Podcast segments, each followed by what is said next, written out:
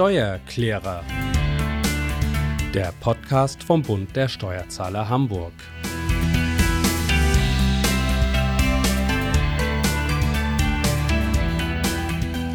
Ja, hallo, mein Name ist Tobias Pusch. Mit meiner Firma Wortlieferant produziere ich diesen Podcast. Und diesmal geht es bei Die Steuerklärer um das Thema Existenzgründung. Ähm, ziemlich umfangreich, ziemlich spannend, was da die Vorsitzende Petra Ackmann und Geschäftsführer Sascha Mummenhoff rausarbeiten. Das äh, geht zum Beispiel da los, dass eine Gründung nicht gleich eine Gründung ist. Da gibt es starke Unterschiede, zum Beispiel in der Rechtsform, die dann natürlich auch gleich Auswirkungen auf die steuerliche Situation hat, die im Übrigen sehr komplex ist, wie Petra Ackmann hier erläutert. Dann gibt es auch so Fragen wie, bin ich eigentlich erstmal Kleinunternehmer, wenn ich mit meinem Business anfange? Ähm, welche Berufe darf ich denn in Freiberuflichkeit machen, was mir dann wiederum eine Befreiung von der Gewerbesteuer sichert? Also total interessant. Und auch ein Begriff, den ich zum ersten Mal in diesem Kontext gehört habe, war das Wort Infektion. Also Freiberuflichkeit kann angesteckt werden durch andere Tätigkeit. Klingt komisch, ist aber durchaus ein ernstes Thema, das man auf jeden Fall auch schon mal gehört haben sollte. Und am Ende geht es noch ganz praktisch und konkret darum, welche Fehler gilt es eigentlich zu vermeiden bei der Unternehmensgründung. Also eine spannende Folge, viel Service-Themen, kann man ganz viel mit rausnehmen. Wir wünschen viel Spaß beim Zuhören.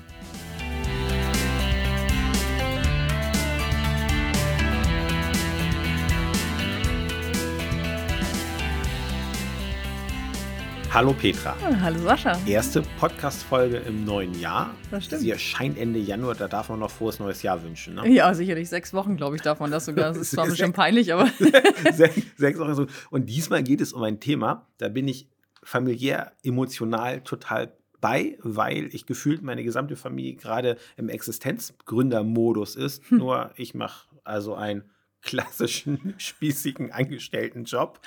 Deswegen habe ich da ganz, ganz, ganz, ganz, ganz viele Fragen. Und ähm, also Gruß an dieser Stelle an meine Familie, die bei der Vorbereitung der, der, der Fragen, Fragen, mitgeholfen hat. Ich hatte mich schon gewundert, warum es diesmal so viele Fragen waren. also, sonst solange du nicht sagst, das ist das erste Mal wirkt es vorbereitet, Nein. ist das, glaube ich, ganz, ich ganz, ganz positiv. Ja, nur die, wo fangen wir an? Ne? Also, ja, Existenzgründung fängt ja immer da an, wo du deine Existenz gründen willst, wo du eine dolle Idee hast und dich selbstständig machen willst. Mhm. So, ne? Genau. Was ist der klassische erste Schritt? Mal jetzt losgelöst. Wir müssen jetzt nicht anfangen, den Leuten zu erzählen, dass sie erstmal eine Idee haben müssen und äh, in irgendeiner. Ja, doch, aber das Garage ist schon ganz anfangen. wichtig. Also man muss sich da wirklich auch immer drauf fokussieren. Also das ist, kommt ja ein bisschen darauf an, was du gründen willst. Deine Idee ist ja schon der erste, der erste Hinweis darauf, wie du gründest, weil brauchst du viel Kapital, dann musst du dich sehr, sehr stark mit ähm, Businessplänen auseinandersetzen weil du wahrscheinlich zur Bank musst, es sei denn, du hast reiche Eltern oder bist selber reich. Ähm, oder ähm, startest du im Nebengewerbe so, dass du sagst, okay, ich, ich behalte meinen Hauptjob und versuche mal nebenbei ein bisschen was loszutreten und mal zu gucken, ob mein ähm, meine Idee und meine Inspiration mich dazu bringt, damit Geld zu verdienen. Das muss man ja auch immer sagen. Nur wo man selbstständig ist, verdient man ja nicht automatisch Geld und wird reich. So ist es ja meist nicht. Ne? So, und insofern hängt schon davon ab, wie du startest, was du vorhast. So, ne? Also sich darüber Gedanken zu machen, welchen Gewinn ich erwarte aus meiner Selbstständigkeit, macht auf jeden Fall am Anfang immer schon mal sehr viel Sinn, unabhängig vom Finanzamt. okay, aber lass uns schon mal den Schritt überspringen. Also gehen wir mal von einem Existenzgründer aus, der eine, eine richtig gute Idee hat. Ähm, und jetzt steht er davor, ähm, ich will jetzt auch mal die Bank mal außen vor lassen, dass man mhm. irgendwie probiert es zu gründen, sondern da sind ja staatliche Regularien drin. Also ich muss, also das, was man muss immer wieder hört, ich muss ein Gewerbe anmelden. Genau, was ein ist Gewerbe das? Was, was ist das? Was, was, was, versteckt sich hinter dieser recht Na, Im Prinzip sage ich, hallo, ich mache ein Unternehmen auf und dieses Unternehmen hat diesen Sitz und gibt es hier, damit der Staat oder, oder, oder Institutionen eben wissen, dass es das überhaupt gibt. So, das ist schon alles. Also du musst sagen, was hast du vor? Ähm, weil es ja bestimmte Sachen auch gibt, die mit Auflagen verbunden sind. Also du darfst jetzt nicht überall ein Atomkraftwerk betreiben, zum Beispiel, wenn du Lust hast auf ein Atomkraftwerk oder so. Dann musst du das, wenn du es anmeldest, mit Sicherheit mit anderen Auflagen belegen, als wenn du sagst, ich möchte ein Fingernagelstudio aufmachen. So. Also insofern ist das Gewerbe anmelden der Schritt, wenn du sagst, ich möchte, ich weiß jetzt, was ich machen will. Ich weiß, wo ich das mache, zu Hause oder habe ich ein Büro gemietet oder so. Und dann gehst du zum, ähm, bei uns heißt das Einwohnermeldeamt oder Kundencenter ähm, und meldest dein Gewerbe an in, okay. deinem, in deiner Gemeinde. Was muss ich da mitnehmen? Ähm, du hast ja nichts. Stimmt. Du, du, du, sagst einfach, ich möchte das machen. Okay, also und dann meldest du dein Gewerbe an. Und von dem Moment an bist du registriert. Und äh, das Gewerbeamt ähm, gibt auch dem Finanzamt einen Hinweis und sagt, haha, hier hat sich ein Gewerbe angemeldet. Ich glaube, da kommt ein neuer Steuerzahler auf euch zu. Und ähm, genau, dann ähm, kriegst du einen Fragebogen vom Finanzamt und dann geht der ganze Kram schon los mit, ja, steuerlicher Einschätzung. muss ich, wenn ich ein Gewerbe anmelde, auch mich gleich dazu committen, welche Rechtsform mein Betrieb oder mein Mhm. Unternehmen hat? Genau. Also das müsstest du dir ja bestenfalls sowieso schon vorher überlegen. Also in welcher Rechtsform gründe ich? Mache ich das jetzt selber als natürliche Person? Mache ich das zu zweit? Dann bin ich erstmal so eine klassische Gesellschaft bürgerlichen Rechts, eine BGB-Gesellschaft, wenn man das abgekürzt nennt. Oder will ich sogar eine GmbH gründen oder eine Unternehmergesellschaft oder vielleicht sogar eine KG, eine GmbH und Co. KG. Also du musst, ähm, bevor du dein Gewerbe anmeldest, natürlich schon mal klar haben, was mache ich? Wie bewege ich mich am Markt? Brauche ich Haftungsrisikobeschränkungen in meiner Rechtsform? Ähm, und, ähm, oder laufe ich jetzt einfach mal los und fange so einfach an? Genau. Das ist natürlich ähm, schon wichtig bei der Gewerbeanmeldung, weil wenn du eine natürliche Person bist, dann ist es klar, dann meldest du dich an. Wenn du ähm, zu zweit losziehst, dann müsst ihr halt euch zu zweit anmelden. Oder wenn du sogar eine GmbH hast, dann musst du die ja sogar vorher gründen, weil sonst kannst du ja die GmbH, die es gar nicht gibt, kann ja kein Gewerbe anmelden. So, weil eine GmbH existiert ja nur qua Rechtsform. Also das heißt, du musst zum Notar gehen und sagen, ich möchte gerne eine GmbH gründen oder eine Unternehmergesellschaft, so eine Mini-GmbH. Ähm, und erst wenn die gegründet ist, kann sie dann ja auch losgehen. Oder der Geschäftsführer oder die Geschäftsführerin. Ich würde gerne das mit dir an zwei Beispielen durch, äh, durchspielen, weil ich finde, das sind ganz viele Begriffe, die, Hm. die schwierig nachzuvollziehen sind, wenn man, wenn man einfach aufwacht und sagt, ich habe da eine tolle Idee und möchte es umsetzen. Mhm. Ähm, nehmen wir mal das, die kleinste Form. Also wirklich ein Ein-Mann-Betrieb, ne? ein junger Mensch hat eine tolle Idee, ähm, rechnet jetzt auch nicht mit dem großen Umsatz, sondern möchte einfach erstmal loslegen. Mhm. Ähm, welchen, welche Rechtsform empfiehlst du ihm? Kommt drauf an, ob er mit Brennstäben handelt oder ganz normal nur einfache Sachen macht, die nicht weiter haftungsrelevant sind. Also da geht es ja schon los. Also man kann, man kann das so pauschal immer nicht sagen. Das ist die Schwierigkeit, ja. Also wenn du jetzt ganz viel Ware einkaufst oder wenn du eine große Halle anmieten Mhm. möchtest, um das nebenbei zu machen oder so, dich also in rechtliche Verpflichtungen begibst, die langfristig sind, die- die viel Geld kosten, ähm, dann ähm, würde ich immer über Haftungsbeschränkungen nachdenken und dann vielleicht wirklich als Unternehmergesellschaft starten mit einer Haftungsbeschränkung drin. Die kann man relativ schlank gründen und die ist auch nicht so teuer. Das ist so eine Mini-GmbH. Erklär mal, das bedeutet dann für Mhm. ihn, dass Ich, wir, müssten, wir müssten das andersrum aufziehen, glaube ich. Wenn wir über eine GmbH sprechen, dann Mhm. reden wir über eine juristische Person, die muss sich beim Notar gebären, sage ich immer. Ich muss da hingehen und sagen, ich möchte eine GmbH gründen. Und die ist dann haftungsbeschränkt, braucht aber eine bestimmte Einlage dafür. Das heißt, um am Markt, man muss es ja immer, wo kommt es her? Ne? Das ist ein Gläubigerschutzgedanke dahinter. Eine GmbH braucht mindestens 25.000 Euro Stammkapital, haftendes Kapital, was nach außen hin haftet im ersten Schritt, ähm, um am Markt anfangen zu dürfen. Um überhaupt irgendwas zu haben, wo, wenn du losgehst und was kaufst, damit du sicher sein kannst, dass diese GmbH auch bezahlen kann am Anfang. Das nivelliert sich nachher über die Zeit der, des, der Existenz im Prinzip. Aber am Anfang musst du 25.000 Euro auf den Tisch blättern oder wenn du zu zweit bist, mindestens 12.500, um eine GmbH gründen zu können. Eine Unternehmergesellschaft hat man irgendwann ins Leben gerufen, weil man gesagt hat, naja, nicht jeder hat irgendwie 25.000 Euro gerade rumliegen und gerade wenn ich ein Kleingewerbe anfange und trotzdem eine Haftungsbeschränkung haben möchte, kann ich eine Unternehmergesellschaft mit einem frei verhandelbaren Stammkapital eigentlich gründen. Also ich kann sagen, ich möchte für 1000 Euro Mindesteinlage jetzt eine Unternehmergesellschaft gründen. Man muss dann aber auch wissen, dass du, wenn du die 1000 Euro verballert hast, bist du insolvent. Eigentlich musst du das schon anmelden ab 500 Euro, weil die Hälfte deines Stammkapitals weg ist. Das heißt, so ganz ohne Geld ist Gründen immer noch sehr schwierig, auch als Unternehmergesellschaft. Dann hast du aber in dem Moment den Schutz, dass du mit dem Kapital, mit dem du die Gesellschaft angemeldet hast, eben auch die Höhe deiner Haftung beschränkst. Es sei denn, du handelst grob fahrlässig oder wissentlich falsch. Und das ist natürlich, wenn du rechtliche Verpflichtungen eingehst, wie einen Mietvertrag oder wie viel Ware kaufen, ähm, die vielleicht schlecht wird oder keine Ahnung was, ähm, ist das natürlich ein guter Schutz, um dein privates Eigentum zu schützen. Wenn du aber keine großen rechtlichen Verpflichtungen eingehst und ähm, manchmal sagt ja auch der Vermieter, eine UG mit einem, also eine Unternehmergesellschaft mit 1000 Euro Stammkapital, der gebe ich gar keinen Mietvertrag, weil die haftet mit 1000 Euro, da brauchst du hier gar nicht ankommen, ich will eine Bürgschaft von dir.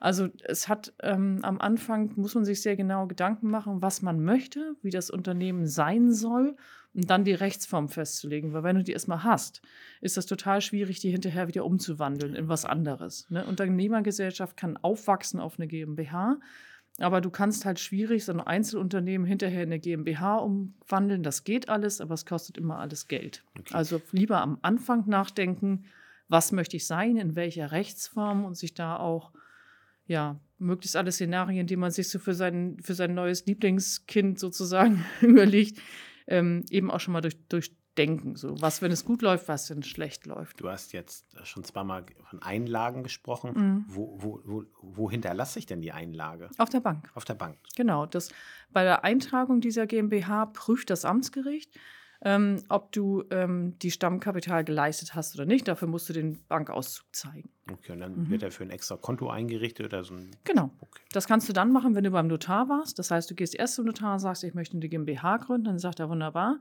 Und dann zahlen sie mit das Stammkapital auf ihr neues Bankkonto ein. Und mit der Urkunde von der Gründung kannst du dann zur Bank gehen und die sagt dann, ah, dann können wir jetzt auch ein Konto eröffnen für diese kleine GmbH in Gründung, bis sie eingetragen ist. Ähm, und dann kannst du das Geld einzahlen und erst dann wird sie auch tatsächlich eingetragen, als ich bin da. Hm. Ähm, das hast du, glaube ich, schon beantwortet. Welche Auswirkungen hat die Wahl der Rechtsform auf die steuerliche Situation eines Unternehmens? ja, das ist jetzt komplex. Also, das, hm, also, äh, also man kann eigentlich, äh, oder ich fange mal andersrum an. Der Staat hat sich auf die Fahnen geschrieben, dass Rechtsform unabhängig die gleiche steuerliche Belastung auf die Unternehmen zukommen soll.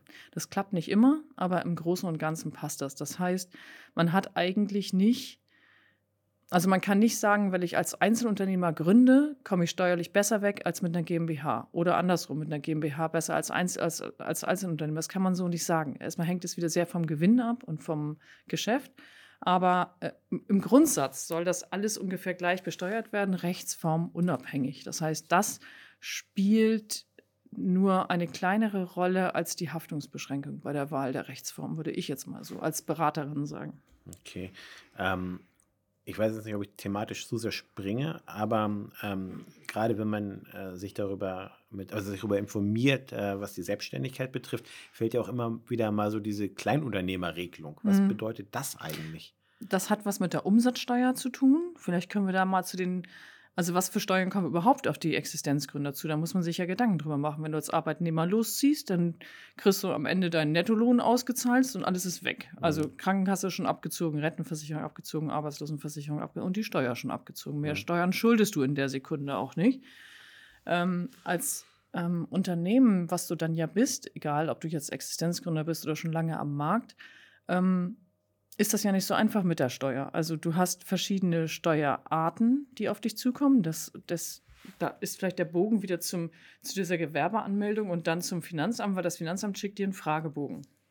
Und da musst du alles Mögliche schon ankreuzen, was du machen willst. Also willst du Arbeitnehmer beschäftigen, ist eine wichtige Frage. Dann, dann schuldest du für die ja schon mal die sozialen Abgaben und die Lohnsteuern. Da kommen wir in einer anderen Podcast-Folge nochmal dazu, was da alles auf dich zukommt. Das lassen wir also an dieser Stelle weg. Das ist schon mal eine große Frage. Dann, ähm, in welcher Höhe planst du Umsätze? Weil von der Höhe der Umsätze hängt ab, wie das mit deiner Umsatzsteuer läuft. Und da passt nachher dann irgendwie diese Kleinunternehmerregelung zu, ähm, wenn man sich über Umsatzsteuer Gedanken macht. Bist du gewerbesteuerpflichtig oder bist du ein sogenannter Freiberufler? Ich weiß nicht, ob wir das schon mal bei der Gewerbesteuer angesprochen hatten in unserer Podcast-Folge, aber Freiberufler sind so Katalogberufe, die sind im Gesetz definiert. Das sind Leute, die aus der Historie heraus im Wesentlichen mit ihrem Kopf arbeiten und keine Infrastruktur brauchen und deswegen der Gemeinde nicht so auf der Tasche liegen. Deswegen hat man die früher von der Gewerbesteuer ausgenommen.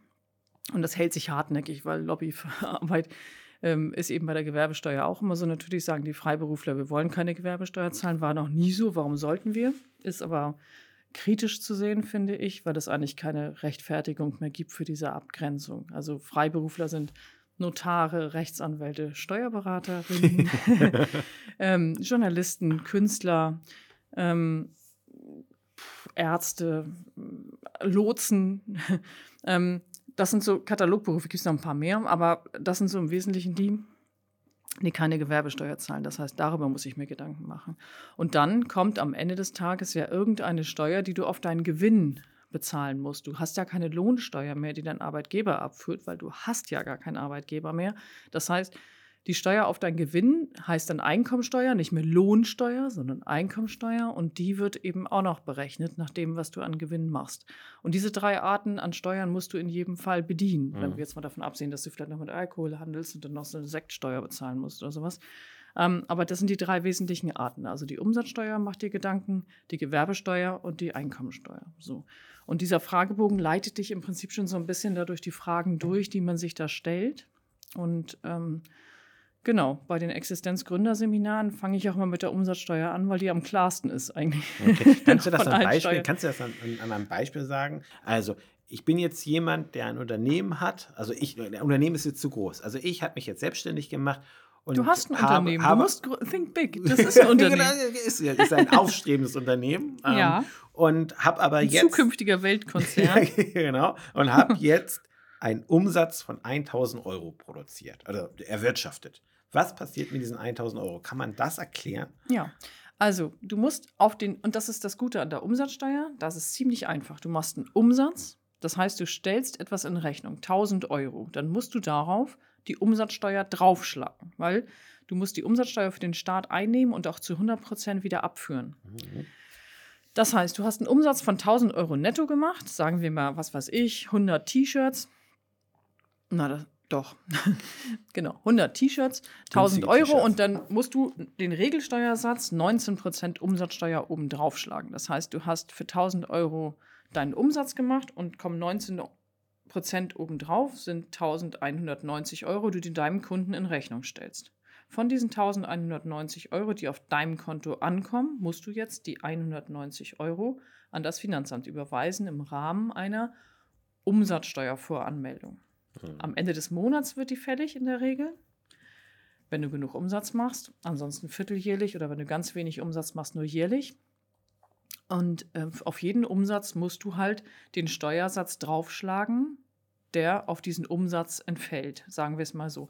Wir hatten ja auch in unserer, wir hatten ja schon mal eine Podcast-Folge. genau. Das ist immer gut, wir können schon auf Sachen zurückgreifen, ne, wo wir die verschiedenen Umsatzsteuersätze erklären, ob nun 7% auf Lebensmittel oder auf Blumen oder keine Ahnung.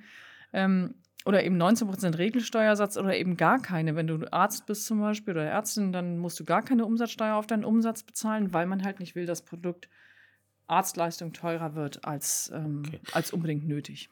Du sprachst ja von drei unterschiedlichen Steuern, die fällig werden. Das war jetzt die Umsatzsteuer. Welche kommt dann? Ja, dann, äh, ich erkläre das immer gerne so: Du hast einen Apfel, du kaufst den ein und du verkaufst ihn wieder. Das ist dein Geschäft. So, dann hast du jetzt gerade beschrieben den Verkauf des Apfels. Du musst ihn aber auch mal einmal einkaufen. Das heißt, du hast auch den Apfel eingekauft meinetwegen für, oder die Äpfel müssen wir 1000 Euro Umsatz, müssen von mehreren Äpfeln ausgehen. Ähm, du hast für, äh, ähm, für den Umsatz von 1000 Euro, was weiß ich, für 500 Euro Äpfel eingekauft und hast auch da Umsatzsteuer drauf bezahlt, an den, der dir die Äpfel verkauft hat. Ähm, 7% bei Äpfeln. Das heißt, du hast, kann ich das jetzt im Kopf ausrechnen, 507 ähm, Prozent draufgeschlagen, Umsatzsteuer bezahlt, 535 glaube ich, ähm, aber ich bin jetzt nicht ganz sicher. Ähm, und ähm, genau, da, es kommt erschwerend hinzu, das, was du an Umsatzsteuer an andere bezahlst, was für dein Unternehmen kommt, kannst du von der Umsatzsteuer abziehen, die du dem Finanzamt gibst. Im Prinzip. Okay. Ähm, kriegst du das an Umsatzsteuer zurück, was du bezahlst und musst das abführen, was du von deinen Kunden bekommst. Man muss jetzt dazu sagen, man sieht Petra nicht, das ist der nachher des Podcastes. Sie hat quasi die Äpfel in der rechten und linken Hand und wirft sich quasi diese Äpfel und die Umsatzzahlen zu. Das ist also ich gebe Seminare, das ist immer schwierig. das ist ein gutes ein, Gestik wegzulassen. Also genau. den, zum nächsten Podcast werden wir ein Video aufzeichnen, damit wir das dann auch quasi umgesetzt kriegen. Ähm, aber um das jetzt nochmal weiter Aber du kannst es dir vielleicht trotzdem vorstellen. Ne? Du kaufst einen Apfel ein, der schleust sich durch dein Unternehmen und wird teurer verkauft, als er eingekauft wird, bestenfalls so. Und ähm, Das heißt, wir haben jetzt nicht nur die umsatzsteuerliche Komponente angeguckt, sondern wir müssen uns ja auch, hast du Gewinn gemacht, ich, ja oder nein? Darf ich ein, ein, ja. nur das, weil ich bin ja, du weißt ja, ne, ich äh, bin zwar beim Bund der Steuerzahler, aber mit der Kernkompetenz, dass ich nichts weiß und einfach nur Fragen stellen kann. Ähm, und deswegen finde ich das jetzt so spannend. Also, ich bezahle an den Apfelproduzenten mhm. ne, die Summe, die er fordert, plus die Umsatzsteuer, ne, mhm. ne, also die 7% habe jetzt meine 500 Äpfel. Ich, ich mache das jetzt gerade auch mit den mm, Händen. Ja, ich sehe schon. und ähm, verkaufe diese Äpfel jetzt. Ja. Ne?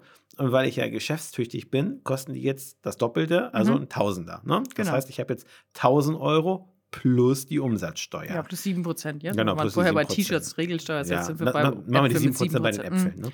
Was passiert jetzt mit, also ich habe ja da Mehrwertsteuer bezahlt und hier Mehrwertsteuer bezahlt. Nein, du ja, hast einmal Mehrwertsteuer ja, also du hast, ja. wie auch immer, wir können beides Ende, nutzen, alternativ. Du hast einmal Umsatzsteuer bezahlt ja. und einmal Umsatzsteuer bekommen von deinem Kunden. Okay. Und was, welche, und aber Grund, was passiert mit dieser Umsatzsteuer? Muss ich, welche muss ich jetzt an das Finanzamt abführen? Mhm. Gehen wir davon aus, dass der einzige Geschäftsvorfall in diesem Monat, ja, mhm. dann hast du 35 Euro an deinen Lieferanten bezahlt und 70 Euro von deinem Kunden bekommen. Dann musst du 70 Euro Umsatzsteuer ans Finanzamt abführen und kriegst aber 35 Euro gegengerechnet, die du an deinen Lieferanten bezahlt hast und musst insgesamt ans Finanzamt nur daher kommt der Wort, das Wort Mehrwert, ähm, so ein bisschen versteckt, äh, die 35 Euro Differenz bezahlen. Genau. Okay. Genau. Die Umsatzsteuer ist für dein Unternehmen, und das ist wichtig zu verstehen, Umsatzsteuer ist für Unternehmer, die Umsatzsteuer in Rechnung stellen, komplett neutral auf der Ertragsebene. Das macht weder Gewinn noch Verlust. Du bezahlst sie, aber du kriegst sie zurück und du kriegst sie und musst sie aber abführen. Das heißt, die Umsatz, wir rechnen als Unternehmerin, rechnen wir immer in Nettobeträgen, immer. Das ist, der, das ist die Basis für die Gewinnermittlung, die Nettobeträge. So, und jetzt hattest du ja gefragt, was für Steuern kommen denn noch auf mich zu, wenn ich das mit der Umsatzsteuer jetzt schon weg habe. Ne? So, und dann komme ich jetzt zurück auf das, was wir gerade gesagt hatten. Wenn wir sagen, wir reden in Nettobeträgen, dann hast du jetzt für 500 Euro eingekauft und für 1000 Euro verkauft und hast 500 Euro Gewinn gemacht. So. Und jetzt bist du Gewerbebetrieb, weil du handelst. Und damit musst du auf diese 500 Euro einmal prüfen, ob du Gewerbesteuer bezahlen musst. Wie prüft man das? Naja, du rechnest insgesamt zusammen, wie viel Kosten und also du rechnest deinen Gewinn aus fürs ganze Jahr. Und ähm, wenn du über 24.500 Euro kommst, dann zahlst du mhm. Gewerbesteuer. Was als Einzelunternehmer, ne? Wenn ich unterhalb der 24.500 bin, dann bist du zwar gewerbesteuerpflichtig, aber du hast einen Freibetrag, der weggekürzt wird. Also du hast, wenn du wegen 25.000 Euro Gewinn gemacht hast, dann werden 24.500 Euro abgezogen. Das ist der Freibetrag, den man gesagt hat, dass der soll im Prinzip bei Einzelunternehmen ähm, den Unternehmerlohn abdecken. Den kriegst du ja nicht. Dein, dein Unternehmerlohn ist ja dein Gewinn. Mhm. So. Und man wollte auf den Unternehmerlohn nicht Gewerbesteuer erheben. Die Beträge sind niemals angepasst worden. Das heißt, es ist immer fraglich, ob jetzt noch ein Unternehmer losgeziehen würde, für knapp über 2000 Euro Gewinn im Monat ähm, tatsächlich sein ganzes Leben da verballern in seiner Existenzgründungs, ähm, ähm, in seinem Existenzgründungsunternehmen. Aber das ist immer noch der Freibetrag, der abgezogen wird, um diesem Unternehmerlohn ähm, Genüge zu tun, sozusagen. Mhm. Eine GmbH zahlt im Gegensatz dazu gleich auf den ersten Euro Gewerbesteuer, weil da der Geschäftsführer jemand Fremdes Drittes ist und der hat schon Gehalt gehabt und das Gehalt hat mein Gewinn schon gemindert, weil ich Personalaufwand hatte. Okay. Das waren jetzt zwei oder waren das schon drei Steuerformen, die fällig werden? Nee, und jetzt müssen wir gucken mit der Einkommensteuer. Ähm, da gibt es insgesamt ein Existenzminimum, was frei bleibt von der Steuer. Ähm, und je nachdem, welche Einkunftsarten du hast, ähm, die zusammengerechnet werden müssen, wenn du jetzt nur dein Unternehmen hast, was du gerade neu gegründet hast, dann kannst du irgendwas bei weiß ich nicht, 15.000 Euro Gewinn machen im Jahr und wirst wahrscheinlich keine Einkommensteuer bezahlen müssen, aber auch das muss man dann ausrechnen. Okay. Ähm, wir haben schon ganz schön, also ich finde es spannend, wenn man, wenn man sich mit dem Thema eigentlich, wir wollen ja über Existenzgründer reden, aber welche steuerlichen Dinge da alle eine Rolle spielen. Ne? Ja, du, du, musst dich selber kümmern, das ist ja auch mal doof. Ne? Also es kommen ja ganz viele steuerliche und fiskalische Pflichten auf dich zu als Unternehmen. Würdest du eigentlich jemanden empfehlen, ähm, sich, wenn er sich selbstständig machen möchte, äh, einen Steuerberater aufzusuchen. Jetzt nicht, damit du Streichwerbung für deine Branche machst, ne, sondern nee. Grundsätzlich? Ähm, das hängt sehr von dem von dem oder von derjenigen ab, die gründet. Also ich würde in jedem Fall empfehlen, sich zu einem Existenzgründungsseminar irgendwo anzumelden, um erstmal schon mal die ersten Begrifflichkeiten abgeklärt zu haben. Dann gibt es auch bei den meisten Kammern, Handelskammer, Handwerkskammer, gibt es auch Gründungsberatungen, die auch sehr gut sind und wo man sich auch schon mal informieren kann. Und wenn ich einen Zugang zu Zahlen habe, dann kann ich mich im Prinzip da auch selbst durchwuscheln.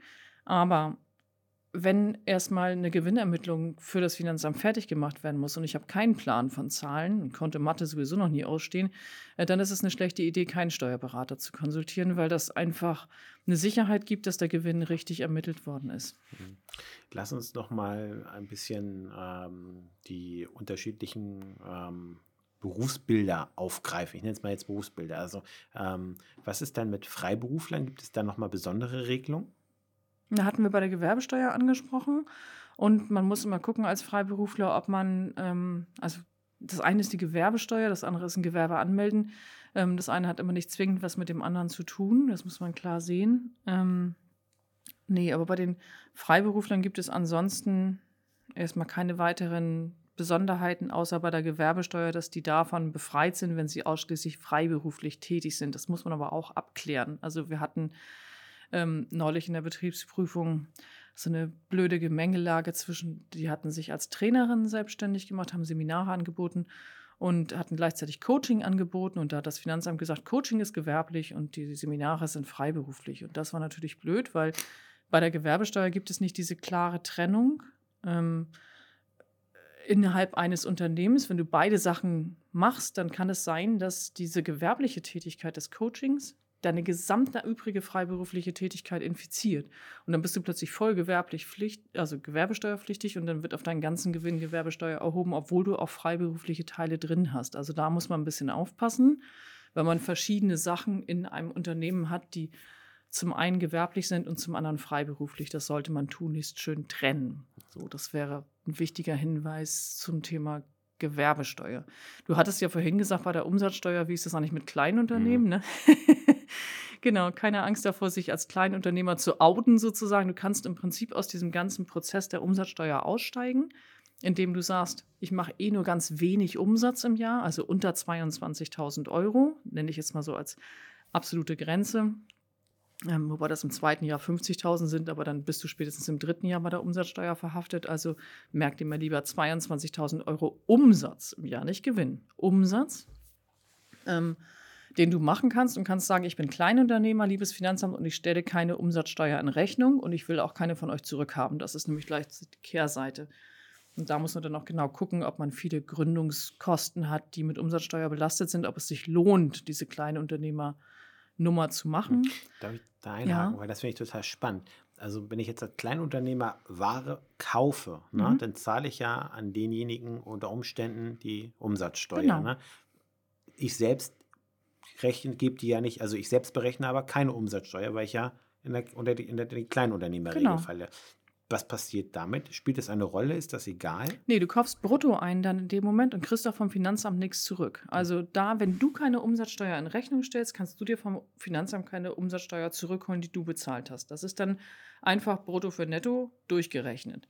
Ähm, das Einzige, was du als Vorteil hast, es gibt zwei Vorteile. Du kannst beim Finanzamt eben mit dieser ganzen Umsatzsteuergemengelage, kannst du sagen, Jungs, interessiert mich nicht, ich bin raus, ich bin Kleinunternehmer, ich stelle keine Umsatzsteuer in Rechnung. Dann hast du es natürlich ein bisschen einfacher, weil du eben nicht die Umsatzsteuervoranmeldung abgeben musst und nicht so viel rechnen musst. So. Ähm, und ähm, der zweite Vorteil ist, hängt an deinen Kunden sozusagen. Also ich nehme jetzt mal dieses klassische Fingernagelstudio. Umsatzsteuer ist für die eine definitive Entbelastung im Preis, die die Umsatzsteuer nicht vom Finanzamt zurückkriegen, also private Endverbraucher. Und wenn du nur gegenüber privaten Endverbrauchern am Markt agierst, dann ist es natürlich besser, wenn du keine Umsatzsteuer in Rechnung stellen musst, weil das hatten wir die Diskussion hatten wir gerade bei der mhm. jetzt zum ersten ersten mit den mit den ähm, mit den Restaurants, ja, die hatten vorher 7% auf ähm, auf die Speisen, die sie abgegeben haben aufgrund dieser Corona-Sondermaßnahmen und müssen jetzt ab dem 01.01.24 19 Prozent wieder nehmen, weil sie halt eine Dienstleistung erbringen, die Essen beinhaltet, sagen wir es mal so. Und die haben jetzt alle gesagt, ich muss mein Produkt teurer machen, weil wenn ich 19 Prozent ans Finanzamt abführen muss, dann habe ich ja weniger Gewinn, wenn ich den Preis des Lebensmittels, also dieser, dieser Speise, gleich hoch lasse.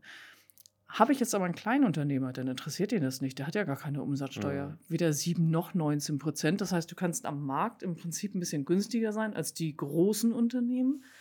Ähm, und deinen Kunden interessiert es nicht, weil er die Umsatzsteuer nicht zurückkriegt, weil das eine Privatperson ist. Also auch das kann ein Hinweis sein, deine Kundenstruktur sozusagen, ob du kleine Unternehmer, ob es sich für dich lohnt oder nicht. Aber ansonsten, wenn du gegenüber Unternehmen leistest, würde ich immer sagen, mach das lieber mit der Umsatzsteuer, weil du deine Kosten reduzierst dadurch, dass du die Umsatzsteuer von deinem Einkauf zurückbekommst. Genau, das wollte ich mich fragen, weil sonst Mhm. zerfällt es sozusagen.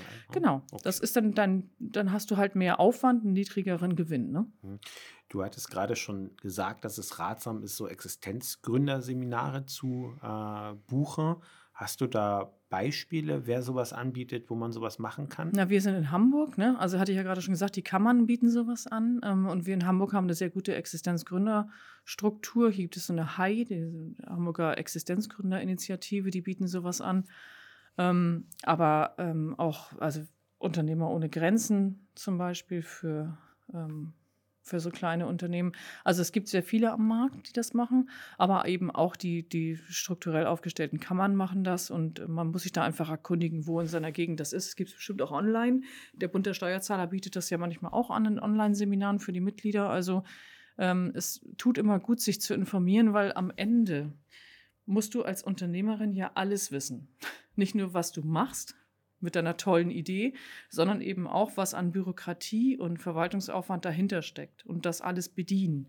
Und auch wenn du einen Steuerberater hinzuziehst für die Buchhaltung oder für die Gewinnermittlung, musst du doch ein Stück weit verstehen, was da passiert, weil sonst kannst du das ja nicht kontrollieren, was der oder die macht. Und das ist auch blöd. Also da muss man schon sagen, Existenzgründung ist vollumfänglich.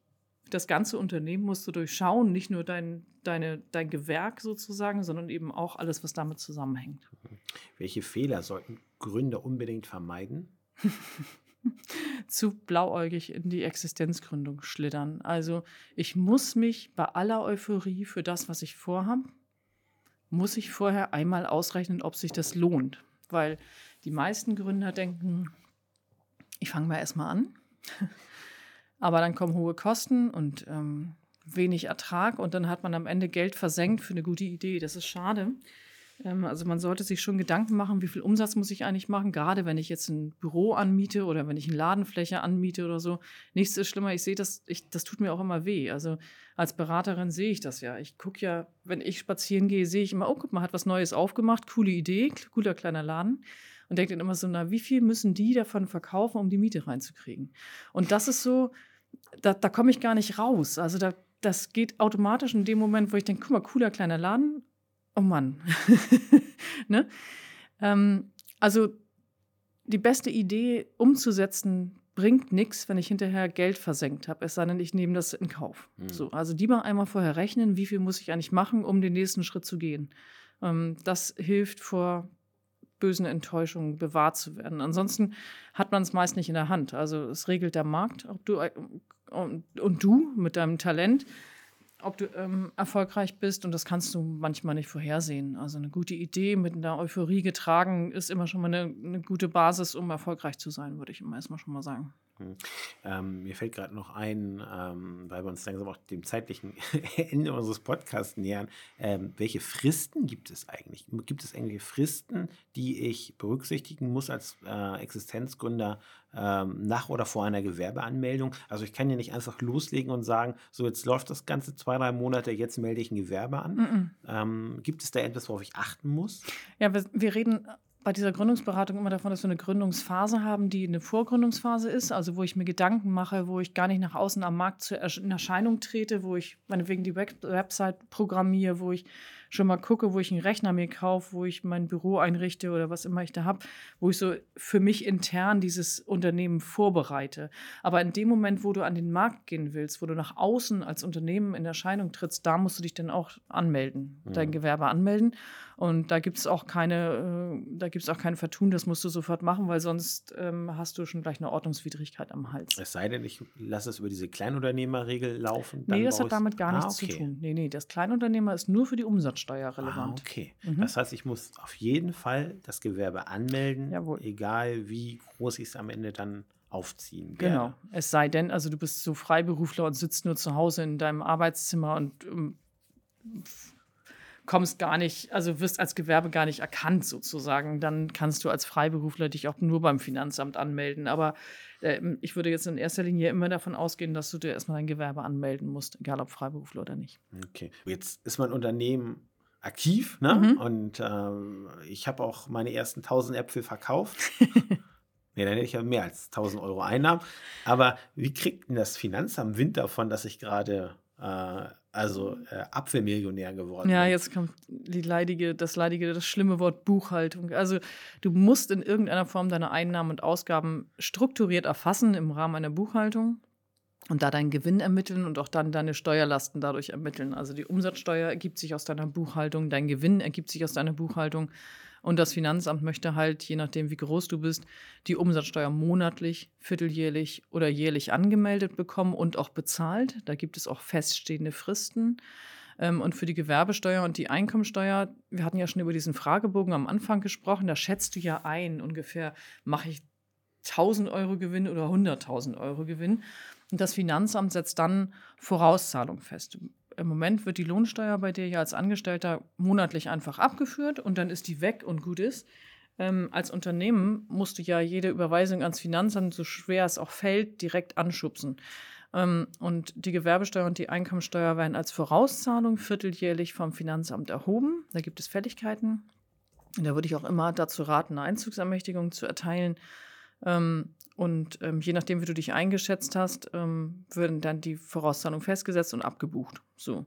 Und auch da muss man natürlich aufpassen, dass man sich richtig einschätzt und auch immer nochmal unterjährig nochmal gucken, ob man jetzt noch richtig ist, ob man nicht zu waghalsig war am Anfang gesagt, ich mache 100.000 und dann hast du nachher nur 20, dann bringen dich die Einkommensteuervorauszahlungen um. Ähm, oder du hast 200.000 Gewinn gemacht, dann hast du viel zu wenig bezahlt und freust dich über so viel Geld auf dem Konto und ballerst das raus. Ähm, das ist auch keine gute Idee. Also man muss das ein bisschen im Blick behalten eben. Und dafür ist eine Buchhaltung wichtig und die ist auch nicht zu unterschätzen als Steuerungsinstrument für dein Unternehmen. Das darf man nicht auf die leichte Schulter nehmen, das mit der Buchhaltung. Das hört sich zwar spießig an, ähm, ist aber letztlich die Berechnung deines Gewinns und dafür machst du das ja am Ende alles. Also insofern ähm, Obacht, also das nicht außen vor lassen vor lauter Euphorie, dass man so tolle Produkte herstellt und alles so gut läuft, ähm, die Buchhaltung vergessen. Das ist ganz kapitaler Fehler. Hm. Ich hatte gestern einen, äh, Anruf, äh, nicht Mitglied, also wird wahrscheinlich jetzt auch kein Mitglied mehr nach dem Telefonat, weil ähm, er rief, uns, rief mich an und fragte, ob ich ein paar Tipps für ihn hätte, wie er denn ganz viel Steuern sparen kann Ja. und möchte da gerne Mitglied werden. Da habe ich ihm erklärt, Klassiker. ja, ist der Klassiker, habe ich ihm erklärt, dass grundsätzlich der Bund der Steuerzahler nichts gegen Steuern hat, sondern äh, was die Verwendung äh, und Steuerung der Steuern betrifft, dass da unser Thema ist. Da meine er, ja gut, dann ist er bei uns falsch. Ja, das, genau. Ja, ich, also ich, bei den Gründungsseminaren sage ich mal, freuen Sie sich, wenn Sie schön viel Steuern zahlen, haben Sie richtig gute Gewinne gemacht. Also ähm, die Steuern steigen ja an. Je mehr du verdienst, desto mehr musst du bezahlen. Breite Schultern tragen mehr so. Und ähm, insofern ist es, es ist entscheidend zu gucken, wie hoch ist mein Gewinn und sich dann darüber zu freuen, dass man Steuern zahlen darf. Der Gewinn meines Unternehmens ermittelt sich dadurch, dass ich die Einnahmen und die Ausgaben meines Betriebes zusammenfasse und daraus den Gewinn ermittle. So. Und für Ausgaben sagt das Wort schon, muss ich eine Ausgabe tätigen. Da gibt es keine miesen Tricks oder sonst irgendwas oder dolle Ideen, ähm, wie man dann Gewinne minimieren kann mit legalen Mitteln, ohne Ausgaben zu haben. Und jede Ausgabe, die du machst, hast du zu 100 Prozent. Und jede Steuerersparnis, die du hast, selbst im Spitzensteuersatz, bei, wie wir das immer so schön, das wird immer so schön Reichensteuer genannt, bei 45 Prozent, kriegst du halt 45 Prozent nur vom Staat zurück auf deine Ausgabe. Das heißt, 55 Prozent trägst du in jedem Fall selbst. Und da lohnt es sich nicht, eine Ausgabe nur wegen der steuerlichen Abzugsfähigkeit vorzunehmen, sondern sie muss unternehmerisch begründet sein. Du bist ja als Unternehmer darauf aus, Gewinne zu machen und nicht Steuern zu vermeiden. Und deswegen halte ich die Frage, ist schon gut, dass der kein Mitglied wird, weil da, da gehen bei mir schon die Nackenhaare hoch, weil ich immer denke, so Mann, ich bin doch Unternehmerin und will doch einen guten Gewinn machen. Ja, dann nehme ich keine unsinnigen Ausgaben vor oder sonst irgendwas. Etwas anderes ist zu sagen, ich kann steuerliche Gestaltung so vornehmen, was weiß ich, dass ich mir darüber Gedanken mache, wie kann ich mein Auto absetzen oder wie nehme ich die Abschreibung in Anspruch oder sonst irgendwas. Das sind legale Gestaltungsmöglichkeiten, den Gewinn zu, ja, zu gestalten, nicht zu vermeiden, sondern zu gestalten. Und das ist, das ist die Kunst, zu sagen, ich muss das, ich muss das solide durchsteuern durch mehrere Jahre, mein Unternehmen. Da kann ich nicht einfach sagen, so, ich will kein Geld bezahlen und deswegen baller ich mein Geld raus und mache keine Gewinne mehr. Das macht gar keinen Sinn. Also derjenige, der bei mir angerufen hat, der wohl nun nicht Mitglied wird, ähm, den haken wir mal ab. Mhm. Aber für diejenigen, die sich für eine Mitgliedschaft bei uns interessieren, äh, den können wir tatsächlich erzählen. Du hast es schon angesprochen, wir bieten äh, regelmäßig Online-Seminare an zum Thema Existenzgründung ja. zum Beispiel. Und ähm, wir haben Ratgebereien. Und ja. ein Ratgeber heißt zum Beispiel Steuerleitfaden für Jungunternehmer. Also ja. es gibt halt ganz viel Information rund um das Thema Existenzgründung auch bei uns. Ähm, denen, die wir Mitgliedern gern zur Verfügung stellen. Genau, das ist ja auch unser Auftrag, über das Steuerrecht zu informieren und das machen wir mit diesen Ratgebereien. Die sind auch wirklich immer sehr gut und werden auch aktuell immer gepflegt. Das heißt, da kann man auch mal neutral noch mal reingucken. Das ist ja kein wir sind ja kein Lobbyverein, sondern wir sind ja für die Steuerzahlenden in diesem Land da und wollen mit Informationen und, und Unterstützung eben auch da zur Seite stellen, wenn es strukturell etwas zu erklären gibt. Ne? Kleiner Hinweis am Rande. Ähm, ich zeige jetzt nicht auf den Laptop, weil den sieht man natürlich auch nicht. Nein.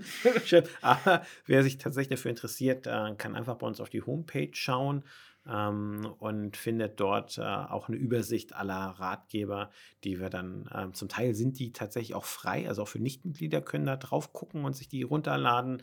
Andere wiederum sind nur für Mitglieder. Ähm, da lohnt sich dann doch die Mitgliedschaft bei uns mhm. und äh, zur Not langt auch, auch mal ein Anruf bei uns in der Geschäftsstelle und wir schicken das auch gerne einfach mal raus verpackt in einem Mitgliedsantrag sozusagen. ja, Petra, herzlichen Dank. Ja, sehr ähm, gerne. Ich hoffe, du hast alle Fragen meiner Familie beantwortet. das hoffe ich auch. Und die Existenzgründung funktioniert. Ähm, ansonsten freue ich mich darauf, dass wir uns bald schon zum nächsten Podcast wiedersehen. Ja, ich mich auch.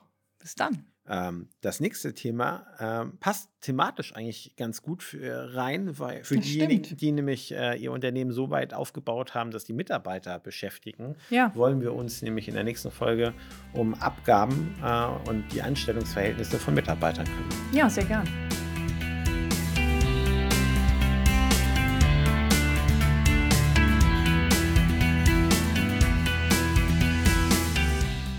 Das war die Steuerklärer, der Podcast vom Bund der Steuerzahler Hamburg. Dank unserer zahlreichen Infoangebote sind unsere Mitglieder stets über alle wichtigen Steuerfragen im Bilde. Obendrein gibt es viele Rabatte, beispielsweise beim Tanken. Werden auch Sie Mitglied. Unter steuerzahler.de-hamburg finden Sie unser Aufnahmeformular. Wenn Ihnen dieser Podcast gefallen hat, dann bewerten Sie ihn gern und empfehlen ihn Ihren Freunden und Bekannten weiter. Vielen Dank fürs Zuhören und bis zum nächsten Mal.